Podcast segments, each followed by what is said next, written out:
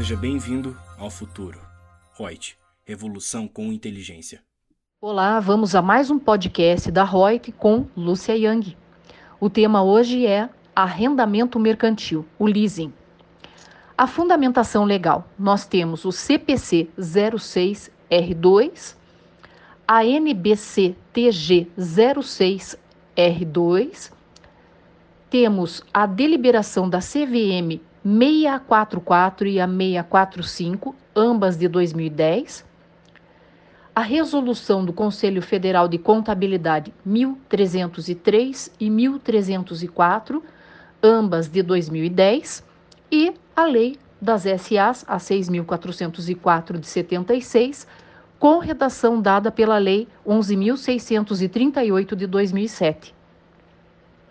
E o que seria esse arrendamento mercantil?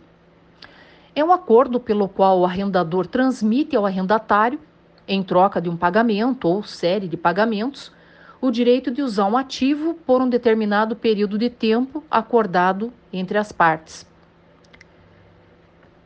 O prazo do arrendamento mercantil é o período não cancelável pelo qual o arrendatário contratou o arrendamento mercantil do ativo juntamente com quaisquer prazos adicionais pelos quais o arrendatário tem a opção de continuar a arrendar o ativo, com ou sem pagamento adicional, quando no início do arrendamento mercantil for razoavelmente certo que o arrendatário exercerá a opção. Temos ainda a terminologia do valor justo. E o que, que é esse valor justo nessa operação?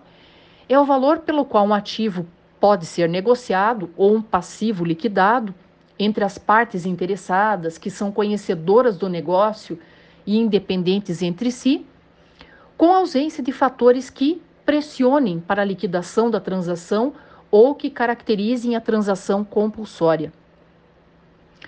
Temos ainda a terminologia da vida econômica do bem. E o que, é essa vida econômica?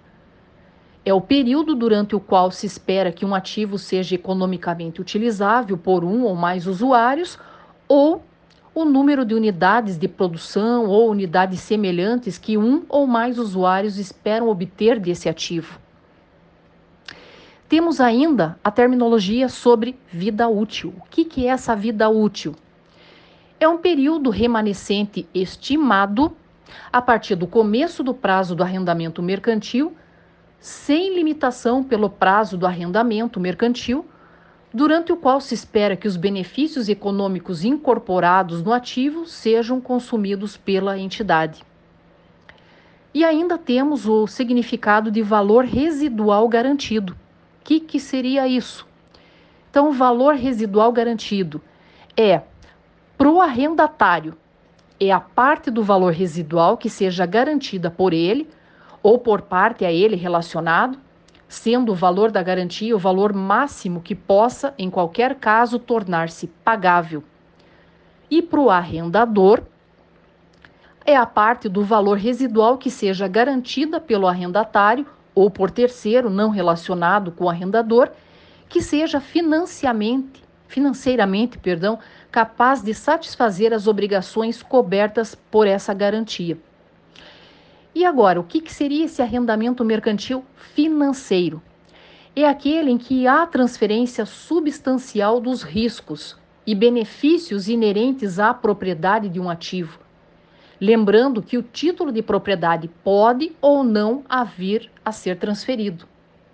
Por sua vez, o arrendamento mercantil operacional é tudo aquilo que vem a ser diferente do arrendamento mercantil financeiro. Então, nós temos que observar essas normas contábeis aí que foram estabelecidas para poder fazer corretamente o registro na contabilidade, saber diferenciar quando é o arrendamento operacional ou quando ele é o financeiro, para com isso ter a contraprestação na parte tributária da forma correta. Até o nosso próximo podcast.